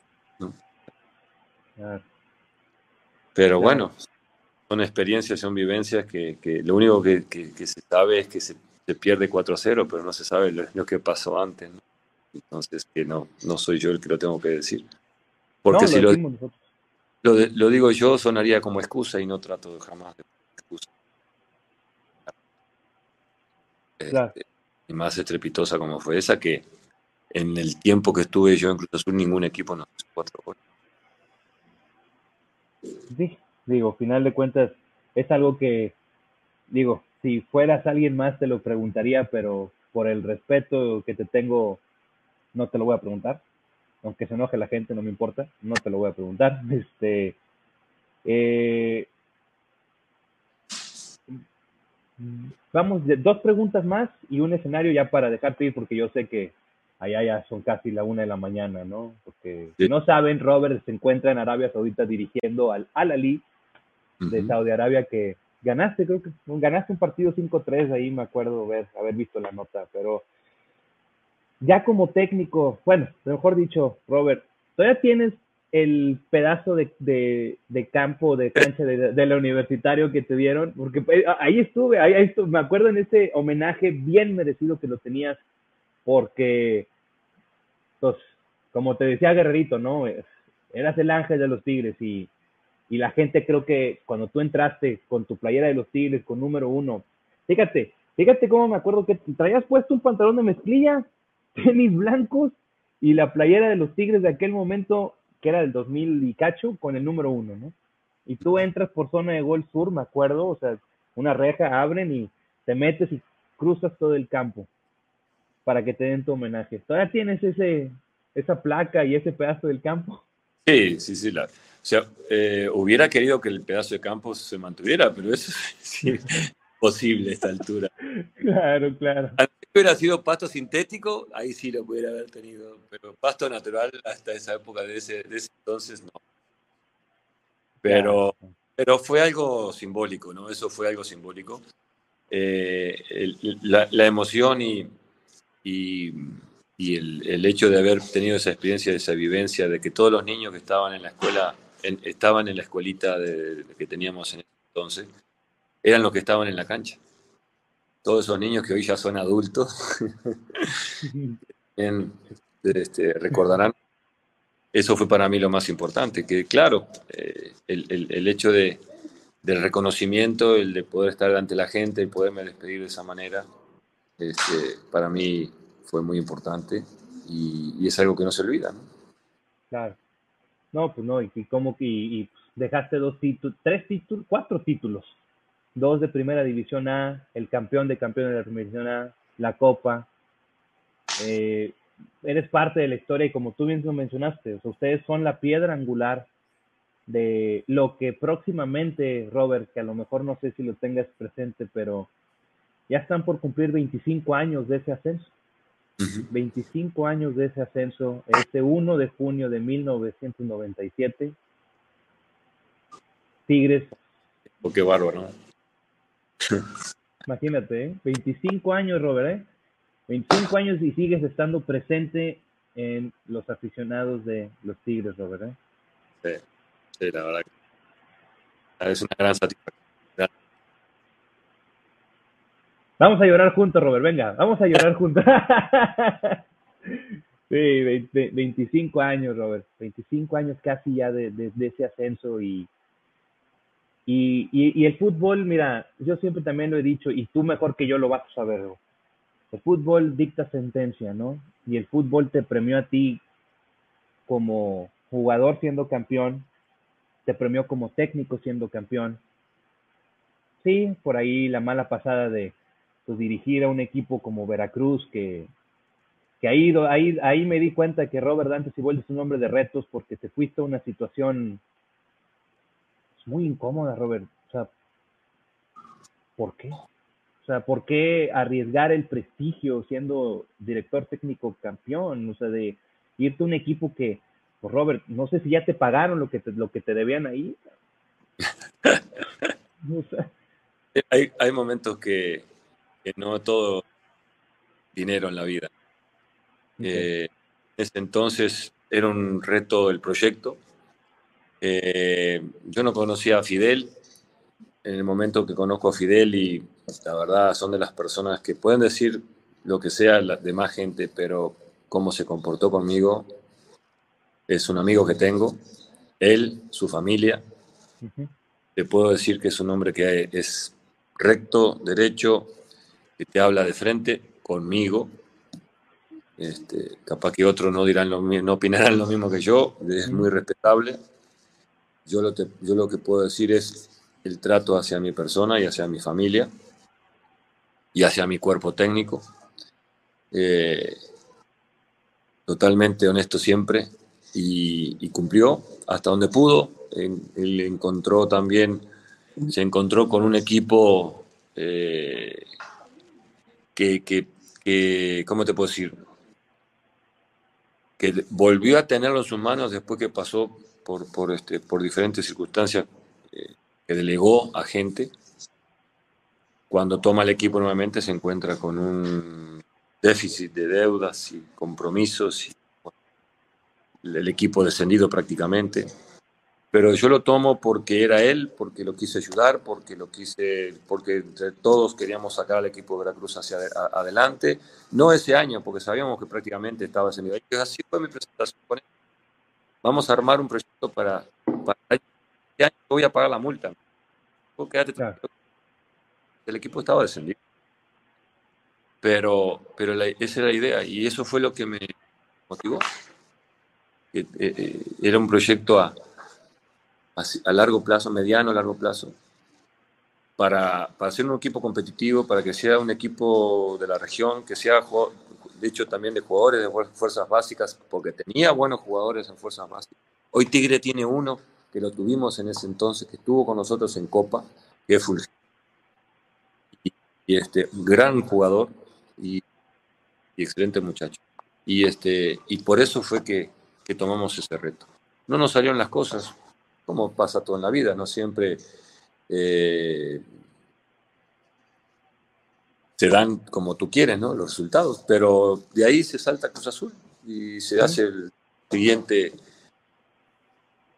el siguiente paso y todo es, todo es sumar, aunque aunque caigas en levantarte, sigue sumando, porque tiene valor, el, los fracasos tienen un gran valor, porque es como aprende.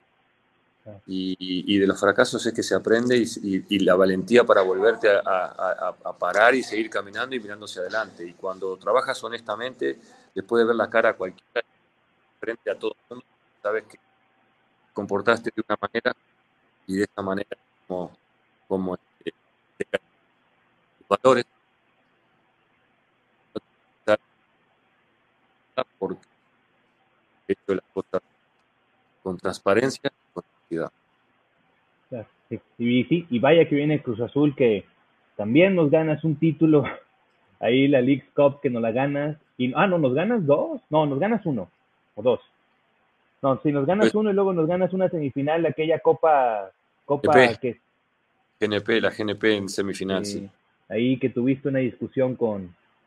Nah, pues son cosas de... sí, exacto, sí, sí. y, la verdad, eh, me, encanta cómo juega, excelente muchacho Guido, eh, Nahuel, nada, son excelentes muchachos, excelentes jugadores, futbolistas, personas. me encanta porque no quieren perder a nada y eso es, es, es este, eso es, son gente ganadora, ¿me entendés? Entonces, eso lo quiero yo en mi... Eh, siempre los voy a querer en mi equipo. Eh, y hoy lo tiene Tigres, hay que disfrutarlos, hay que aprovecharlos porque Nahuel en el arco lo que transmite es impresionante, lo, como es como futbolista, como muchacho, ni hablar, y, lo que es como futbolista dentro del campo eh, es un ganador nato. Y, Guido lo mismo, Guido tiene un, la verdad un líder, un capitán, un, un excelente jugador. Y han compuesto ahí con Tuca, con Ricardo, un plantel muy competitivo que llegaron a, a, ser el orgullo de la ciudad, a llegar a jugar un mundial de clubes contra el Bayern, de, eh, Bayern Múnich, eh, el campeón de, de, la Euro. O sea, no, no, no es nada fácil. Y, se le plantó cara, como dicen, se le jugó como, como el sello que venía jugando siempre el equipo y eso me encantó porque no tienen por qué cambiar según el rival que sea. Jugaron a los Tigres y jugaron como les dio todos los títulos el equipo Así jugaron la final y hasta ahí llegaron y, bueno, la verdad que fue un orgullo para, para todos los que en cierto modo en momento, por momento estuvimos en la institución y defendimos a esa institución. Nos sentimos muy orgullosos de, hasta dónde llegaron. Y, bueno, pero eso fue cosas de fútbol, ¿no? Porque cada quien defiende lo suyo en, un partido. Y, y, Nahuel es experto, es experto para, para este, desestabilizar a los rivales y, y bueno, yo tenía que aparecer ahí de alguna manera para que no me, no me, no me inhibiera a mis jugadores en ese momento. De, un corte, muchas cosas similares entre Nahuel y tú. Miren, miden exactamente lo mismo los dos, ¿eh? 1.93. De ahí empezamos, ¿eh? Entonces, muchas cosas, muchas cosas similares ahí. Eh, tú obviamente más tranquilo, más sobrio, Nahuel más extrovertido, ¿no? sí, sí, sí, en ese pero, Robert, ¿y Arabia Saudita, Robert? Pues es otro reto, otro reto. La verdad que vimos esto por tres meses, el 30 de mayo se termina nuestro contrato, vinimos a, aquí para un gran reto, doble reto, conocer el mercado, abrir las posibilidades para, para más gente de México que pudiera, que, está muy preparada y que, que pudiera en dado, momento, dado caso y en dado momento poder venir la oportunidad, que vean que, que en México también hay gente que trabaja y trabaja bien. Y después la situación que está viviendo el equipo, que, que estamos, es un equipo de los grandes. Y está viviendo situaciones difíciles porque está en la tabla abajo, estamos en décimo lugar, pero estamos cerca, aquí descienden tres, no hay porcentaje, los últimos tres descienden y estamos a cuatro puntos del que está descendido, entonces tenemos que sumar, tenemos que sumar, el domingo jugamos un partido muy difícil, muy importante, de ganarlo, si Dios quiere, nos podemos despegar en la tabla y prácticamente sellar la, la salvación. Nos quedan cuatro partidos, el domingo es el primero de los cuatro, y, este, y bueno, el equipo se preparó muy bien, es un gran reto, un gran desafío y, este, y estamos muy contentos aquí, adaptándonos porque nos, tocó una etapa muy difícil. Primero, cuando llegas a esta distancia, a, esta, estas latitudes, por decirlo de alguna manera, el cambio horario, ocho horas, en su momento fueron, eh, cuando llegamos eran nueve, ahora son ocho. Eh, nos costó. Después viene el Ramadán, un mes de Ramadán, que ahí la vida cambia totalmente, cambia totalmente porque se vive de noche, de madrugada se vive y de día no, no, no. Entonces entrenábamos a las 11 de la noche. Muy imagínate, yo llegaba a las 2 y 3 de la mañana a mi casa. entrenábamos a las 11 de la noche.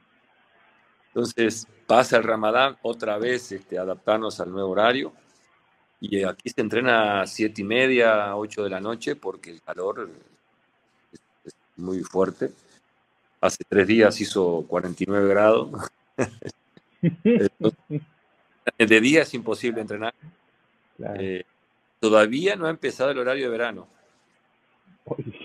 Julio, agosto acá es, es insoportable. Este, pero bueno, estamos contentos, estamos tranquilos, trabajando, que es lo más importante, con trabajo y, este, y dándole para adelante. ¿Estás con tu familia allá o estás solo? No, no, está mi familia. Sí, Todos, qué bueno. imagínate tan lejos y estar, no, no. Imposible. No, donde estamos, estamos, donde está uno estamos todos. Así es. Bien. La ley. Bien, bien, Robert. Robert, pues ahora sí que antes ya de despedir el, este episodio que, me lo llevo en mi corazón por, por todas esas anécdotas que te acabo de platicar, eh, sobre todo la del restaurante. Pero siempre a todos los invitados que están sentados platicando conmigo, Robert, siempre les pongo un escenario. Eh, y te lo voy a poner a ti. Eh, yo sé que a, lo mejor te puede incomodar un poquito porque pues tienes trabajo y, y todo esto, ¿no? Pero vamos a suponer, vamos a suponer caso hipotético. Llega Mauricio Culebro con, el, con Mauricio Duener y llegan con Robert y dicen, bueno Robert, este, pues queremos ofrecerte la silla de director técnico de Tigres, pero es a un partido, ¿no? Es a un partido donde tú lo, o sea, donde tú lo diriges y también vas a jugarlo. Digamos que Siboldi de 56 años va a dirigir al Siboldi de 29 años y puedes, o sea, vas a ser tu once ideal de los Tigres. Ya pueden ser jugadores actuales, jugadores ya retirados, jugadores de tu época. Obviamente tú jugando de titular. ¿Con quién jugarías ese partido? Y tú dirías, con estos gano y me convertiría en parte de la instrucción de, de Tigres, para no incomodarte un poquito más. ¿Con quién jugarías ese partido?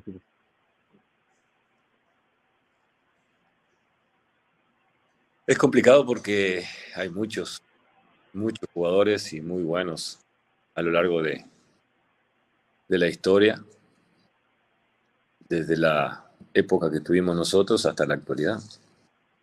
Yo creo que Nahuel tiene que estar, no sé, lo ponemos de golero derecho y yo juego de golero izquierdo. ok, ok. Vamos a jugar con dos porteros, venga. Sin duda, este, eh, Tinoco Ayala, uno de los dos, tiene que estar. Creo que Hugo Ayala también tiene que estar. Guido Pizarro tiene que ser el contención junto con, con el ruso y Omar Arellano. El Chima, Chima Ruiz. Eh, el flaco, hoy, hoy Javier, el flaco Gómez y Javier Aquino tienen que estar. El pastor es el mejor 10 del fútbol mexicano. Pastor Lozano, siempre lo he dicho y lo diré. No hay otro 10 como, como Javier. Después, eh, eh, el diablo, Tena, todo corazón, todo corazón Tena. Quizá no de los técnicos, mejor, más técnicos, jugadores más técnicos, pero ese, Tena siempre te jugó con el corazón en la, en, la mano. Eh, sin duda, Guiñac tiene que estar en la historia, el máximo de los más goleadores. Eh, ¿Quién más podría decir? Chima, te lo dije. Diablo, Coca, Nilsson. Si, si, si, Nilsson hubiera seguido, yo creo que hubiera sido el Guiñac anterior a Guiñac. Ah. No sé por qué no siguió. Ahora, el día de hoy, no sé por qué no siguió en el. Ahorita te digo por qué. yo sé si no, si es que lamentablemente por ahí el representante, que era eh, de cierta manera dueño de su pase, estaba queriendo buscar un poquito más de dinero. Eh, Tigres quería renovar un préstamo, el representante no quería, entonces Tigres dice no. El representante se lleva a Nilsson y Nilsson lamentablemente se queda seis meses parado porque le había prometido que iba a jugar en un, en un grande de Brasil. No fue así, se queda seis meses parado y termina jugando en, en Perú. Y así fue. Nos, nos, eh, nos privó de, de disfrutarlo. la verdad, ese sí que era goleador. Nilsson era el máximo. Impresionante. hubiera sido Guiñac antes de Guiñac. Sí, sí, sí, te la creo. Este, pero también, también, digo, hay que, hay que irnos a la historia también y no olvidarnos de, de, de ¿cómo se llama? Este, eh, Osvaldo Batocleti. De Bato, no es que de Bato, Bato también está. Creo que ya me pasé de los 11, ¿no? vamos como 25, pero no importa, Robert. ya armamos todo el plantel, ya armamos todo el plantel. es por eso te digo que es muy difícil poder hacer un 11 porque hay, hay los arqueros este, del campeonato de, don Carlos Milok, los arqueros que estaban en ese entonces, Mateo Bravo y, este y de cómo se llama el otro también otro arquero Pilar Pilar Reyes, Reyes por supuesto.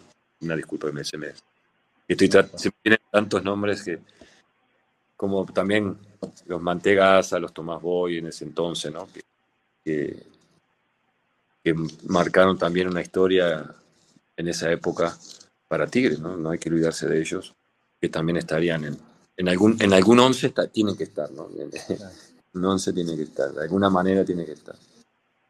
Pero, pero sí, vieron, eso es lo bueno que tuvo, tuvo Tigres, también eh, en, la época posterior a la nuestra hubieron buenos jugadores, eh, Lucas Lobos, Lucas Lobos también un gran jugador.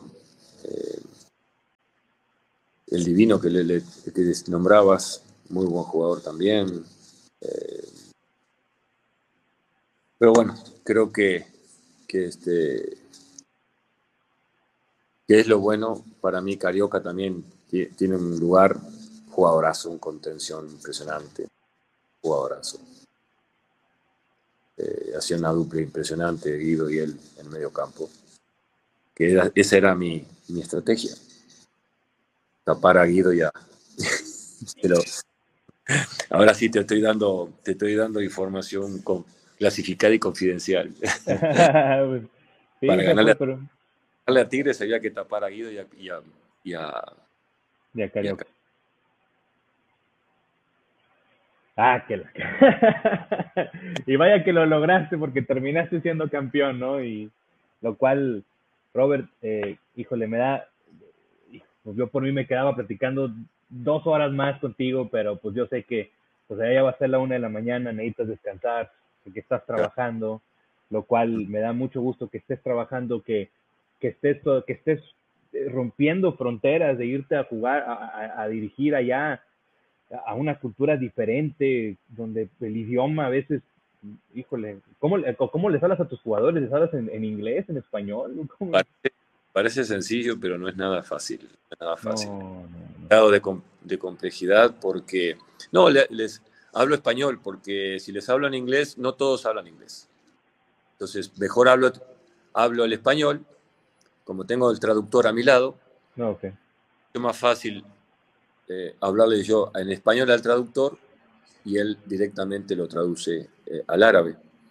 Eh, prácticamente son muy pocos. Fíjate que tuve suerte porque tengo un jugador macedonio, de Macedonia del Norte de la selección, lateral izquierdo, Alioski. Habla español, increíble. Ah, muy bien, ok, ok. Porque tuvo a, al técnico, que este, ¿cómo se llama? A, Bielsa. Mm tuvo mucho tiempo a Bielsa y aprendió algo de español, entonces se me facilita mucho. Después, eh, croata que tengo habla también algo español porque jugó en Italia, habla algo, algo me entiende en español, si no habla algo inglés y cuando hay que hablar en inglés, algo se lo digo en inglés. Eh, y después tengo a Edu, que es brasilero, que habla español, es, es el yerno de Bebeto, está casado con la hija de Bebeto. Este, entonces no es tan... El más complicado puede ser este Frank, Frank Com, que es eh, camerunés, habla francés, pero el preparador físico, el segundo preparador físico que tenemos, habla francés, habla este, árabe y habla francés. Entonces, es, dentro de toda la complejidad nos arreglamos, pero sí tienes que calcular los tiempos, todo es doble, ¿viste? Los tiempos, todo es doble. Este, las charlas técnicas son dobles, ¿por qué? Porque al hablar yo tengo que esperar que hable el traductor, entonces te va siempre lo doble. Tienes que calcular eso. Pero, pero es impresionante cómo, cómo se adaptan. Nosotros nos adaptamos este, al medio, pero también los futbolistas se adaptan al traductor y, al, este, al, interlocutor que hay entre medio del entrenador con el jugador. Entonces, el poder de adaptación de ambos lados es, increíble. Y, bueno, el fútbol es universal, ¿no? A veces también imágenes con fichas y con rayas y con, ¿no? con plumones en la cancha nos hacemos entender. Y, este, y los jugadores son, siempre tienen muy buena disposición. Así que se vive, se vive totalmente diferente, una cultura diferente, pero este, todo es adaptable. Todo es adaptable. Siempre y cuando respetes su lugar. Eso sí, no quieras cambiarle nada porque, como en todo lado, es como si fueras a Uruguay, no le vayas a cambiar el mate al uruguayo. No. Si vas a México, no le quieras cambiar el chile a México. O sea, así es esto, ¿no? Este, lo mismo acá, lo mismo acá.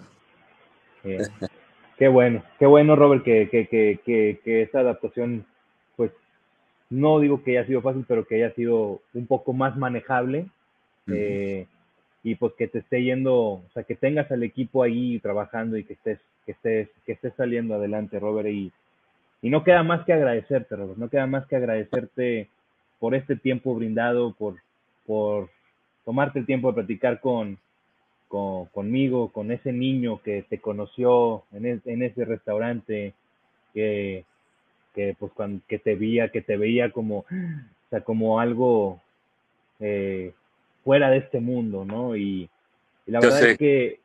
Lo dicen, es algo como si fuera inalcanzable y, es... Y, esa sensación que tiene un, niño, todos lo tuvimos eso, pero, pero que no debe de ser así, no debe ser. No, y, conforme uno fue creciendo, pues mira, eh, el destino, el, las decisiones que, me ha, que, he tomado me ha llevado hasta aquí, a tener este podcast y platicar con, con, con ustedes y tener aquí, platicar contigo, intercambiar unas palabras y, y la verdad es que te lo agradezco mucho, te lo agradezco mucho y yo sé que mucha gente que va a ver este, este episodio va a sentir esa nostalgia y ese recuerdo porque, insisto, ¿no? O sea, estamos por cumplir 25 años muchos de ser aficionados de Tigres, estamos por cumplir 25 años de, de ascender a primera división y creo que es debemos de hacer un digno reconocimiento a esa piedra angular de los cuales tú fuiste esa pequeña piedra, por llamarlo de cierta manera, al momento de decir, me quedo, sin importar la situación, me quedo.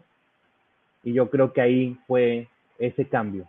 Empezó ese cambio que, que estábamos esperando, Robert. Y te agradezco mucho. Eh, al final de cuentas, eh, siempre que dicen, y yo siempre, lo, y, y, lo he dicho yo, siempre que dicen, tuvimos un divino que bajó del cielo, sí, pero antes tuvimos un ángel en la portería de los Tigres.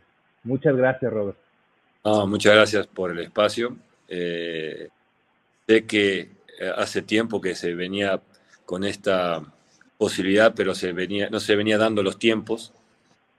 hoy se dio, hoy se dio, hoy, hoy a, tanta distancia increíblemente se dio. Y, bueno, muchas gracias por porque sos, el interlocutor con la, con la afición. ¿eh? Mucha afición veo que te sigue. Entonces es una forma de,